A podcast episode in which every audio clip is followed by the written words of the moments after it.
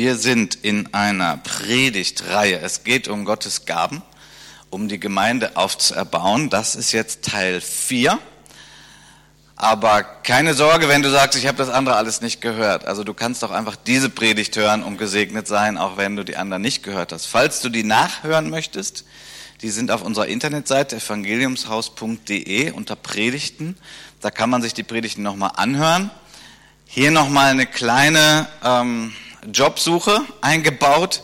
Wir haben manchmal Probleme mit Predigten, die kann man einfach nicht abspielen da, obwohl wir es genauso hochladen wie sonst auch. Verzweifelt bitte nicht, wenn das euch widerfährt. Wir haben noch keine Lösung. Also wenn jemand sich auskennt mit Webdesign, integriertem MP3-Player und so weiter, dann kommt mal ruhig auf mich oder auf Marvin zu. Ähm, wir sind da an Grenzen gestoßen. Manchmal funktioniert es einfach nicht. Gut. Gottes Gaben zum Bau seiner Gemeinde. Es geht heute und wahrscheinlich auch in meiner nächsten Predigt noch um die sogenannten Motivationsgaben. Es gibt im Großen und Ganzen drei Arten von Gaben, von denen das Neue Testament spricht und durch die die Gemeinde gebaut wird, auferbaut wird. Und wir haben uns in der bisherigen Reihe hauptsächlich mit den Grundvoraussetzungen beschäftigt und mit den sogenannten Dienstgaben. Was waren nochmal die Dienstgaben? Mal ganz platt gesagt, der sogenannte fünffältige Dienst. Die Dienstgaben sind also Menschen, die Gott besonders herausruft, meistens auch in den sogenannten vollzeitlichen Dienst. Die haben meist den Titel Pastor in unserem Land, ähm, aber im Grunde genommen verbirgt sich dahinter die Apostel, die Propheten, die Evangelisten und die Hirten und die Lehrer. So, da gehen wir jetzt heute nicht mehr drauf ein, das haben wir bisher schon gehabt. Dann gibt es die sogenannten Motivationsgaben und dann das dritte, es gibt noch die sogenannten Offenbarungsgaben oder auch Manifestationsgaben. Das kommt später. Jetzt geht es erstmal schwerpunktmäßig um die Motivationsgaben. Unser Eingangsvers für diese ganze Reihe haben wir in Epheser 4 und da heißt es in Vers 7, jedem extra rot markiert, jedem Einzelnen von uns aber ist die Gnade nach dem Maß verliehen worden, wie Christus sie ihm zugeteilt hat. Vers 8. Daher heißt es ja auch, aufgestiegen in die Höhe hat er Gefangene weggeführt und den Menschen Gaben verliehen.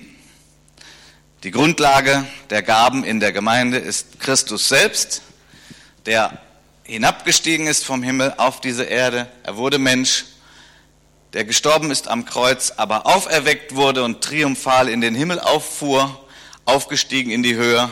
Er hat Menschen befreit, die gefangen waren, gefangen im System dieser Welt und der Sünde und den Abhängigkeiten.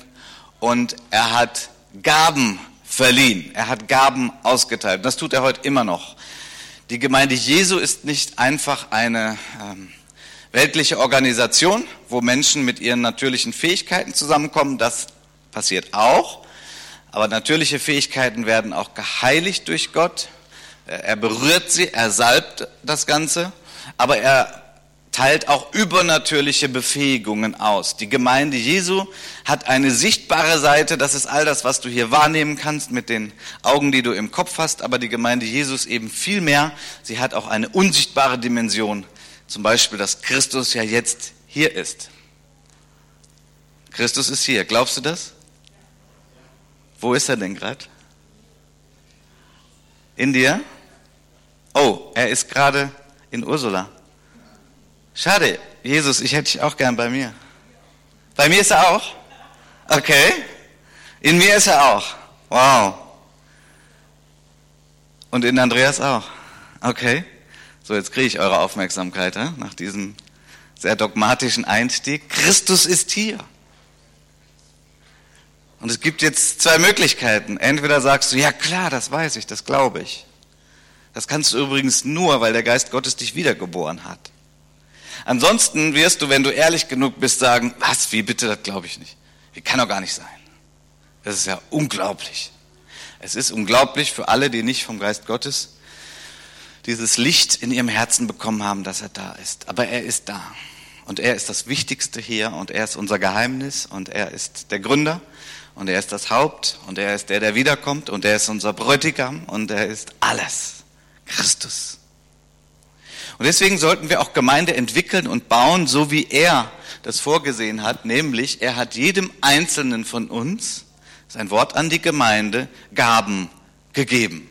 Du bist begabt von Gott. Ich frage dich, was machst du damit? Ich möchte es mal so ein bisschen humorvoll hier einleiten. Es unterhalten sich zwei Kamele, ein älteres und ein junges. Da fragt das Jüngere, du sag mal, warum haben wir eigentlich so dicke, zähe Augenlider? Das haben wir, um uns vor den Sandstürmen in der Wüste zu schützen. Du, sag mal, warum haben wir so feste Hufen? Das haben wir, um uns vor dem heißen Boden in der Wüste zu schützen. Du sag mal, warum haben wir eigentlich solche komischen Höcker auf dem Rücken? Das haben wir, damit wir lange Strecken zurücklegen können, ohne dass wir trinken müssen. Du sag mal, und was machen wir dann eigentlich hier im Zoo?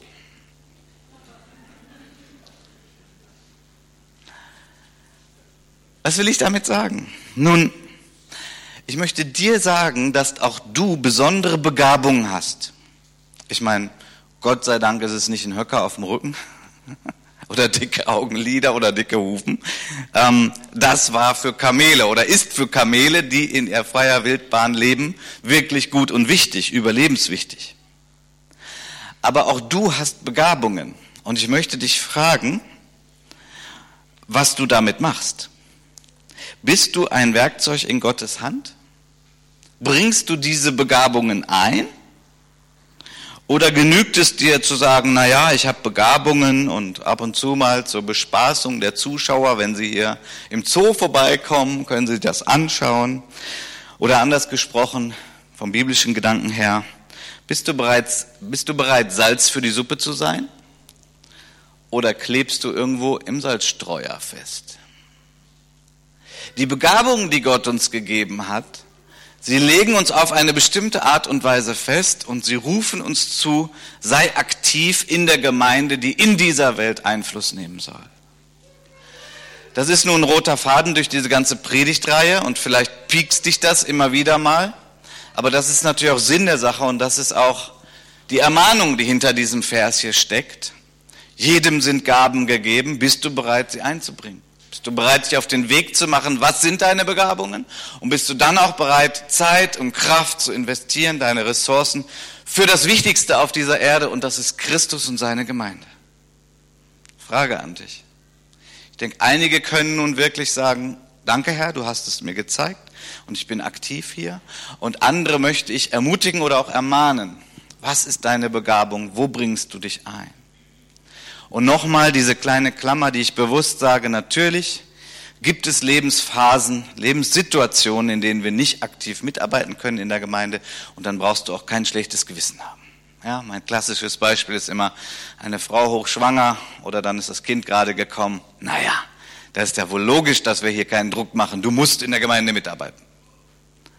Aber wenn du in einer guten Phase bist, dann frage ich dich und fordere dich heraus, im Namen Jesu, damit du, wenn du dort oben im Himmel ankommst, was hören wirst? Du guter und treuer Knecht. Komm hinein in die Freude deines Herrn. Und damit es dann nicht heißt, oh, ich hatte dir Gaben gegeben, du hast sie vergraben und du hast sie nicht eingesetzt. Die Motivationsgaben. Wir finden sie im zwölften Kapitel des Römerbriefes und hier einleitend, ganz wichtig, zunächst diese Verse, Römer 12 ab Vers 1. Paulus schreibt hier, ich habe euch vor Augen geführt, Geschwister, wie groß Gottes Erbarmen ist. Die einzig angemessene Antwort darauf ist die, dass wir euch mit eurem ganz, dass ihr euch mit eurem ganzen Leben Gott zur Verfügung stellt und euch ihm als ein lebendiges und heiliges Opfer darbringt, an dem er Freude hat. Das ist der wahre Gottesdienst. Und dazu fordere ich euch auf. Vers 2. Richtet euch nicht länger nach den Maßstäben dieser Welt, sondern lernt in einer neuen Weise zu denken, damit ihr verändert werdet und beurteilen könnt, ob etwas Gottes Wille ist, ob es gut ist, ob Gott Freude daran hat und ob es vollkommen ist. Nun, der Einstieg, um aktiv in der Gemeinde mitzuarbeiten, sollte immer der sein, dass du die Barmherzigkeit Gottes erlebt hast. Ich habe euch vor Augen geführt, wie groß Gottes Erbarmen ist. Die angemessene Antwort darauf ist, sich Gott zur Verfügung zu stellen. Es gibt im Englischen ein schönes Wort, das heißt Surrender. Das kann man gar nicht so genau in ein deutsches Wort gießen. Surrender hat mit Hingabe zu tun, hat auch mit Leidenschaft zu tun. Und das ist eigentlich, was der Geist Gottes in uns immer wieder wachrufen will und was, wenn wir wirklich mit Jesus intensiv unterwegs sind, automatisch da ist. Ich denke, nicht nur ich erinnere mich an die Zeiten, als ich Jesus kennengelernt habe. Ich war so verliebt in Jesus, dass es gar keine Frage war, ob ich irgendwo mitarbeite, sondern dass ich nur danach gesucht habe, Herr, wo ist mein Platz? Ich will dir dienen. Du hast mich gerettet. Deine Barmherzigkeit hat mir Sinn gegeben in meinem Leben. Du hast meine Sünden abgewaschen. Ich habe eine klare Ausrichtung durch dein Wort. Ich habe eine tolle Zukunft, weil du mein Herr bist. Du bist mein Versorger. Alles. Jesus ist alles. Und die normale, gesunde Reaktion ist, Jesus, kann ich irgendwas für dich tun? Ich weiß ja, dass das alles Gnade und Geschenk ist, aber Jesus, gibt's irgendwas hier, wo ich ähm, meine Liebe auch noch in Taten kriegen kann? Wo ich, mein Herz ist einfach zu voll. Ich will dir dienen. Das passiert, wenn wir die Barmherzigkeit Gottes erlebt haben. Und ich möchte das deutlich nochmal betonen, denn wenn du die Barmherzigkeit Gottes noch nicht erfahren, erlebt, gespürt hast, dann ist das, was ich heute sage, ziemlich Druck für dich. Wir sagen, oh ja, und ich muss und ich sollte. Dann brauchst du eine erstmalige oder eine Auffrischung der Liebe Gottes in deinem Herzen. Und wenn du sie hast und wenn du da drin bleibst und der Heilige Geist gießt die Liebe Gottes in unsere Herzen aus, dann ist es nicht eine Frage mitzuarbeiten, dann ist es deine Sehnsucht und deine Leidenschaft, dass du sagst, die Gemeinde Jesu, das ist das Haus von Jesus, das ist sein Werk, das ist das Wichtigste auf Erden. Dadurch werden Menschen gesund und gerettet. Und Christus kommt wieder. Dann willst du mitarbeiten. Dann ist für dich nur die Frage, Herr, zeig mir den Platz. Aber ich möchte es einfach für dich so als Test, innere Testfrage mitgeben. Wenn du sagst, ah, das ärgert mich irgendwie, was der da vorne sagt, und was soll das? Und schon wieder so ein Druck. Ich sag dir, die Lösung liegt darin, dass du nochmal neu eintauchst in die Liebe Gottes. Und gerne bete ich dafür. Du kannst gerne nach dem Gottesdienst kommen, wenn du sagst, da ist der Punkt. Ich weiß, das erfordert natürlich eine Menge Demut, das zu tun. Aber den Demütigen, die Demütigen beschenkt der Herr denen gibt er Gnade. So, du kannst gerne kommen. Wir beten dafür, dass du durch den Heiligen Geist nochmal neu eingetaucht wirst in die Liebe Gottes. Und dann brennst du für ihn und dann möchtest du mitarbeiten.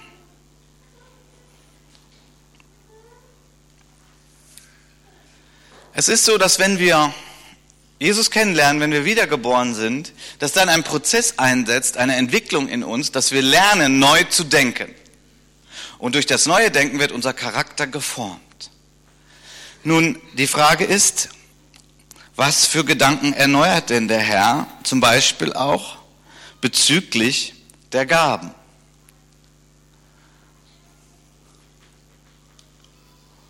Okay. Und dazu lesen wir die Verse drei bis, ich drücke eigentlich immer nur einmal. Drückt ihr auch noch oder was? Also, ich drücke jetzt einmal zurück und da soll es bleiben. Okay, nicht mehr drücken. Gut. Verse 3 bis 5. Direkt der Anschluss von dem, was wir gerade gelesen haben. Ich rufe daher aufgrund der Vollmacht, schreibt der Apostel Paulus, die Gott mir in seiner Gnade gegeben hat, jeden einzelnen von euch zu nüchterner Selbsteinschätzung auf. Keiner soll mehr von sich halten, als angemessen ist. Maßstab für die richtige Selbsteinschätzung ist der Glaube, den Gott jedem in einem bestimmten Maß zugeteilt hat. Vers 4. Es ist wie bei unserem Körper.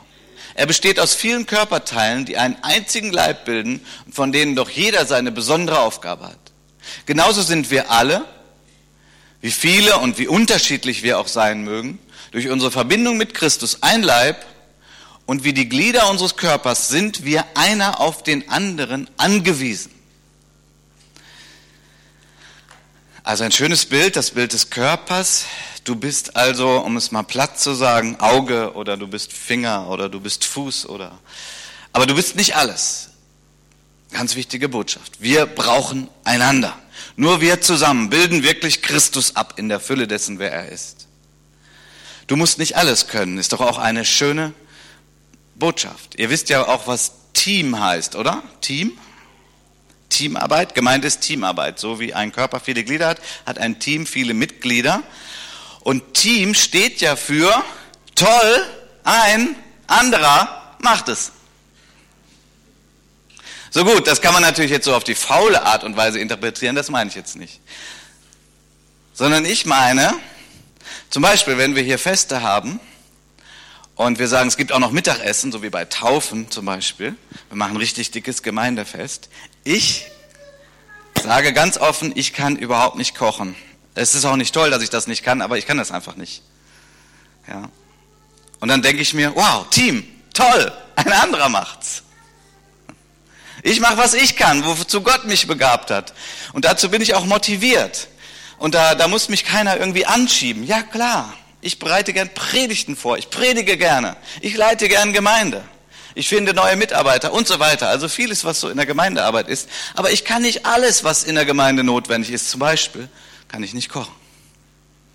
Ja, ich kann eine Fertigpizza in den Ofen schieben. Also verhungern würde ich nicht, aber einfach für so ein Fest so richtig schön kochen. Ich staune jedes Mal. Bin total begeistert, denke, wow, wie kann man das machen? Und so weiß ich, dass es eben Leute gibt, die das nicht können, was Gott mir gegeben hat. Das ist doch der Gedanke der Gemeinde, des Leibes mit seinen verschiedenen Gliedern. Wir brauchen die Erneuerung unseres Denkens, dass wir erkennen, wozu wir geschaffen sind, dass wir es tun und dass wir eine gesunde Selbsteinschätzung haben, dass unsere Gedanken auch diesbezüglich erneuert werden. Nun, was gehört dazu? So, ich habe einmal gedrückt, es ist nichts passiert. Drückt ihr einfach mal einmal und ich nicht. Dass wir einen weiterkommen. Ja. Was sind denn Gedanken, die veränderungsbedürftig sind? Nun, in Vers 3, den wir gerade gelesen haben, da wird das sogenannte Überwertigkeitsdenken angesprochen und das muss korrigiert werden. Jeder von uns ist, ist, etwas Besonderes, das ist wahr. Und jeden von uns hat Gott geschaffen und er hat es gut gemacht. Aber zu glauben, man könnte etwas Besseres sein als der andere, das ist Stolz und das führt zu Frust. Das isoliert. So, wenn ich jetzt denke, wow, ich bin hier der beste Prediger im Haus, was ja so gar nicht bewiesen ist, oder wie willst du das denn messen? Das lassen wir lieber ganz. Aber dann führt das zu Stolz, zu Überwertigkeitsdenken, dann bin ich überheblich und dann wird sich der Segen Gottes zurückziehen und ich werde irgendwann sehr gefrustet sein. So, ich möchte dich fragen, der du vielleicht schon weißt, was deine Begabung ist. Hast du da eine gesunde, nüchterne Selbsteinschätzung? Du sagst, ja, ganz ehrlich, das hat Gott mir gegeben, das kann ich. Ich moderiere gerne und gut, so wie die Sandra, wie wir das heute erlebt haben. Aber das ist eben auch nur ein Teil der Gemeinde. Vielleicht brauchen manche hier Erneuerung des Denkens, um von ihrem Stolz erlöst und befreit zu werden. Bewertungsdenken.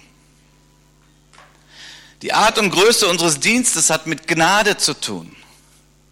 Reinhard Bonke und Billy Graham, hier mal zwei herausragende Männer Gottes, die dem Leib Christi gedient haben und dienen. Sie sind keine großen Männer Gottes. Wir sagen das ja oft so, wow, große Männer Gottes, sondern sie sind einfach Männer eines großen Gottes. Genauso wie jeder Hausmeister, Sonntagsschullehrer und andere Dienste, die treu dem Ruf folgen, den Gott ihnen gegeben hat. Jesus hat gesagt, groß sein liegt im Dienen. Und Zufriedenheit liegt darin, treu meinen Platz am Leib Christi einzunehmen. Es gibt keine höhere Berufung, als Teil des Leibes Christi zu sein. So vielleicht denkst du gerade, oh, aber Reinhard Bonke, du kritisierst die gerade. Nein, nein, ich kritisiere die nicht. Ich bin mir sicher, die würden genau das total unterschreiben. Wir machen manchmal Menschen groß im Leib Christi. Dabei gibt es eigentlich nur einen, den wir groß machen sollten, Jesus Christus. Und jeder, der dient, und wenn das herausragend ist, vielleicht auch oft gerade die Bühnendienste natürlich, die gesehen werden, und wenn die sehr gesalbt und sehr gesegnet sind, dann können wir Gott dafür danken. Aber um es mal ganz nüchtern und von daher auch klar zu sagen, die Menschen tun einfach ihren Dienst. Die Salbung, die Wirkung kommt von Gott. Da kann sich niemand auf die Schulter klopfen und sagen, wow, das habe ich gut gemacht. Nein, das hat Gott durch dich gemacht. Und das befreit uns doch auch total, dieses Bewertungsdenken. Wie viel Denken von Minderwertigkeit gibt es in der Gemeinde Jesu? Übrigens natürlich auch in der Welt. Aber Jesus möchte uns da heilen und wiederherstellen, möchte, dass wir ein gesundes Selbstbewusstsein haben. Ein gesundes. Nicht übertrieben stolz, aber auch nicht, dass wir immer unterm Teppich laufen und überall sagen, ich kann nichts, ich bin nichts. Darf ich mal sagen, dass wenn du so rumläufst, dass du sündigst? Bin jetzt mal ganz deutlich. Wenn du rumläufst und sagst, ich bin nichts und ich kann nichts, dann ist es eine Beleidigung deines Schöpfers der dich zu seinem Bilde geschaffen hat, der dich begabt hat. Du bist jemand, erkauft durch das Blut Jesu. Bist du ein geliebtes Kind Gottes. Das ist deine Identität. Und wie viel falsche Demut gibt es, gerade im Leib Christi, dem die Menschen glauben noch, es wäre demütig, indem sie sagen, ich bin nix und ich kann nix.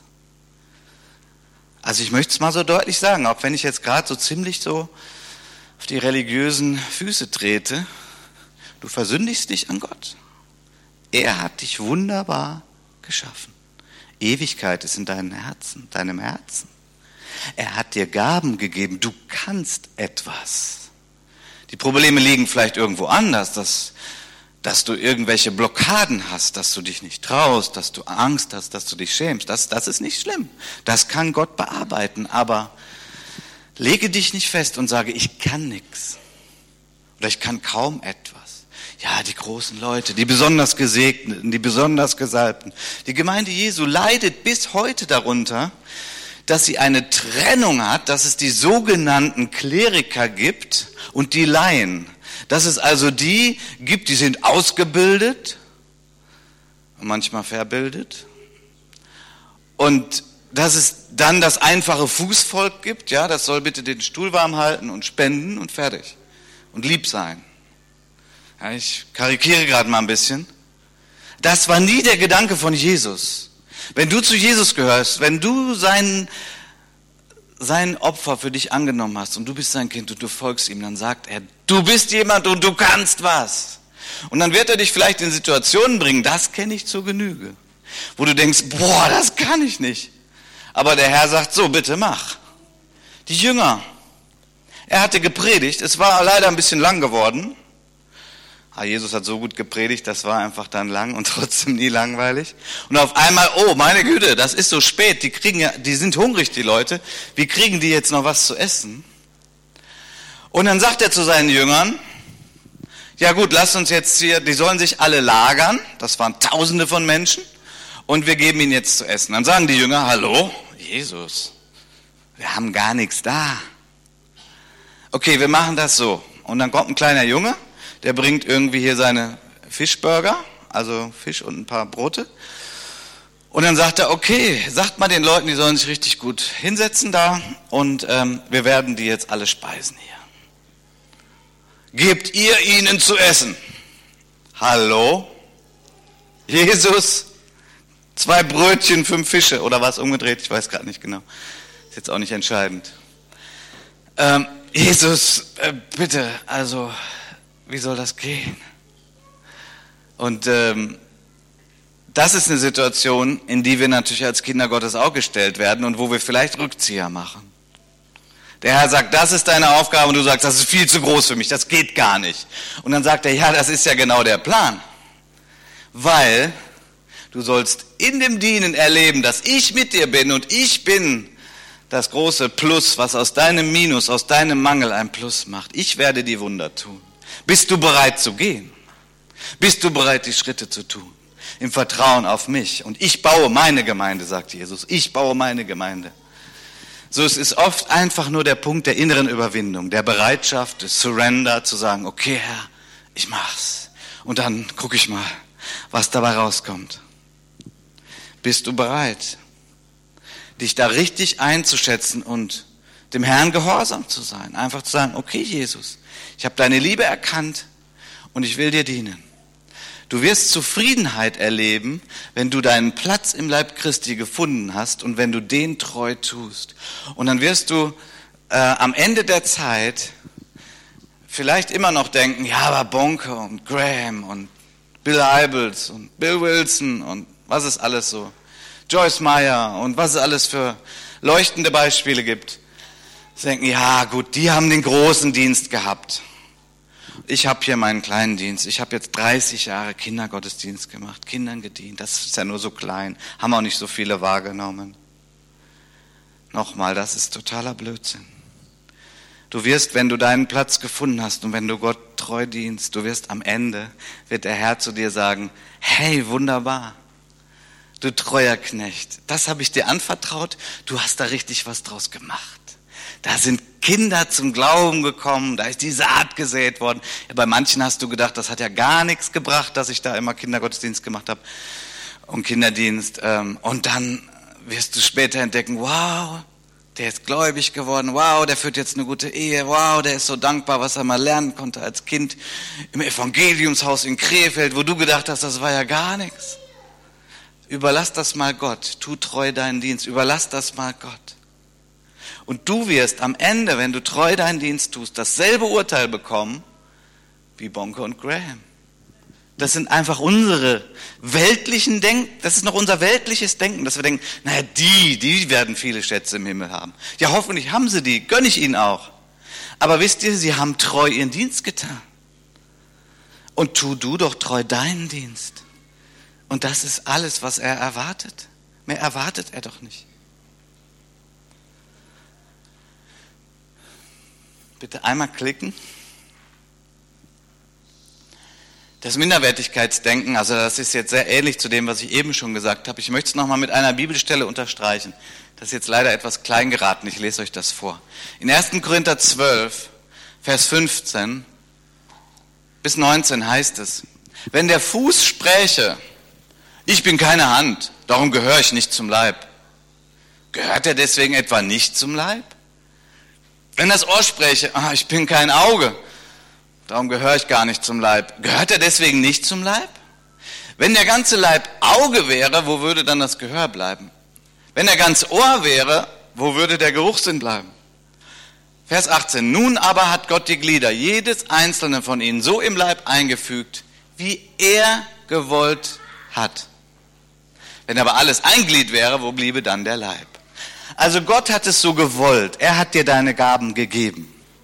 Mir, zu mir hat mal jemand gesagt, okay, du bist jetzt Pastor geworden, du bist ein Bibellehrer und in der Schrift, im Jakobusbrief heißt es ja mal, dass die ein besonderes Urteil bekommen, ein schwereres Urteil kriegen.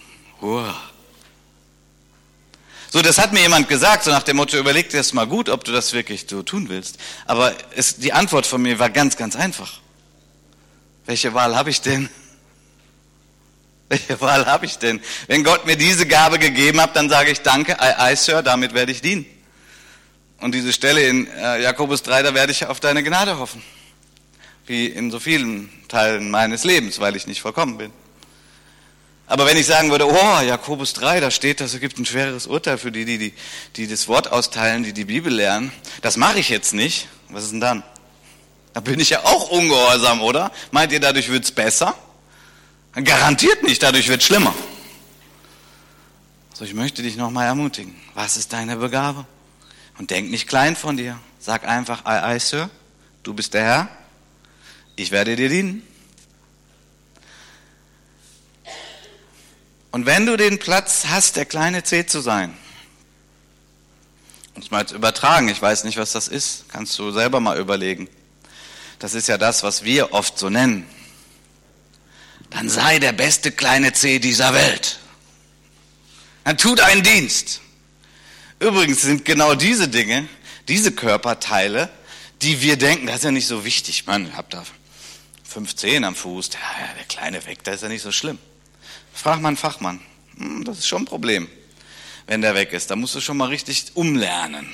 Ja? Ich äh, bin jetzt kein Fachmann, aber das gibt schon so statische Veränderungen. Ja? Wirbelsäulenprobleme etc., Rückenschmerzen. Also von daher, das ist nicht so. Oder manche so, mein Dienst wird nie gesehen. Ich mache jetzt mal ein bisschen, übertreibe jetzt gerade mal ein bisschen humorvoll. Vielleicht bist du ja die Leber. Die wird auch nie gesehen, es sei denn, du bist Chirurg. Sollten wir von daher sagen, ach, die Leber, die sieht man ja nicht, die ist ja nicht wichtig, oder? Können wir auch sein lassen. Brauchen wir gar nicht. Gut, ihr alle wisst, das würde zu erheblichen Problemen führen. Du würdest nicht mehr lange leben. Da haben wir ganz schnell Schluss, weil das unser Entgiftungsfabrik ist. Um es mal so ganz laienhaft zu sagen. Denkt nicht gering. Ich habe schon öfter gesagt, zum Beispiel dieser Gottesdienst hier, ihr nehmt gerade wahr, da ist der Carsten vorhin, der predigt und vielleicht findet ihr es ja auch gut und seid gesegnet, das wäre toll. Aber dieser Gottesdienst, das ist eine Gemeinschaftsproduktion von einem großen Team. Ja. Und da gibt es gerade auch eine Menge so Leber, Niere und so, was ihr gar nicht seht. Aber wenn die gerade nicht ihren Dienst tun würden, dann wird es jetzt dunkel, dann hätten wir das nicht mehr. Ich müsste schreien, weil ich kein Mikro mehr, also weil das nicht mehr ginge. Ja. Das Geld habe ich übrigens auch nicht eingesammelt und so weiter, ihr wisst das.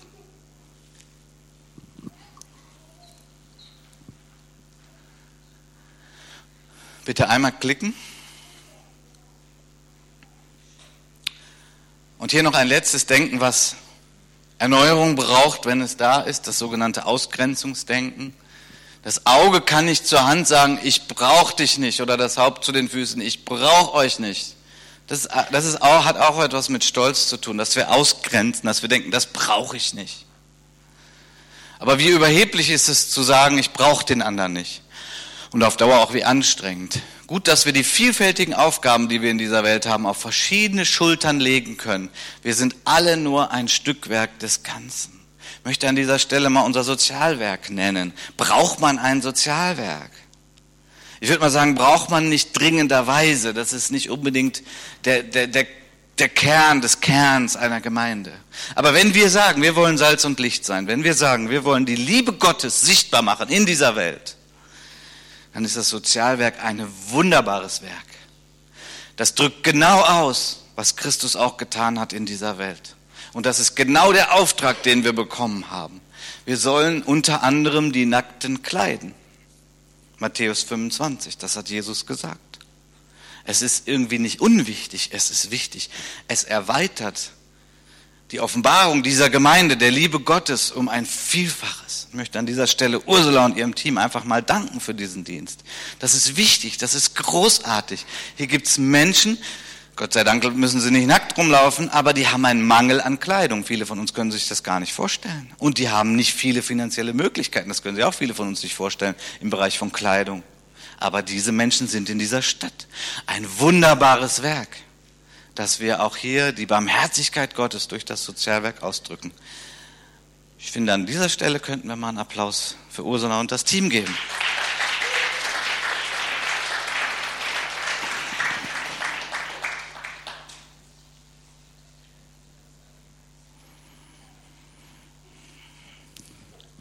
Gut, ich komme auf die Zielgerade und möchte euch einfach so, ähm, bitte einmal klicken. Ich glaube, wir müssen es ein paar Mal. Nein, das ist gut. Okay. Genau, mit dieser Folie werden wir dann abschließen. Ich bitte schon mal das Lobpreisteam nach vorne.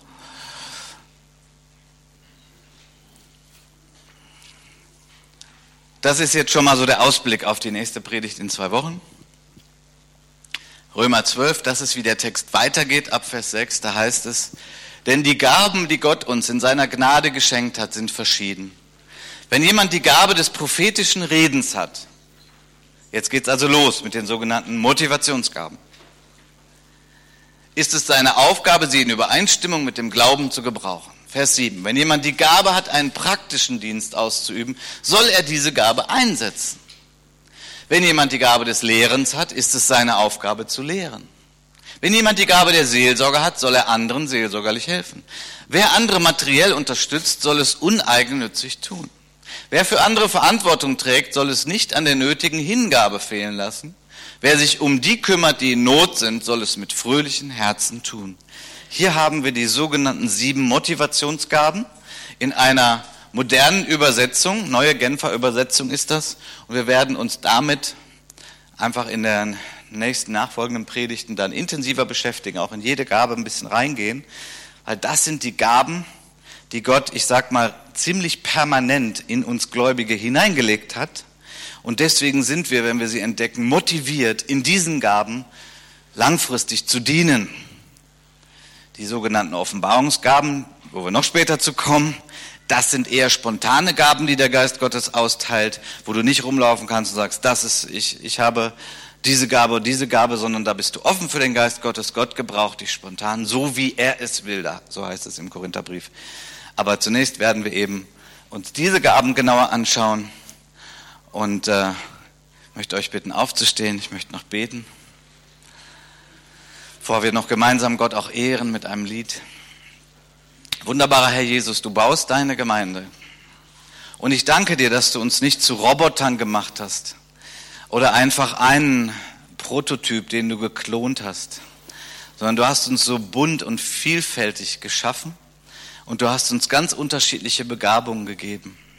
Und danke für die Aufgabe, die du uns gibst, dass wir unsere Gaben entdecken, dass wir einander ergänzen und dass wir so, somit ganz viel von dir darstellen und somit auch wirklich der Leib Christi sind.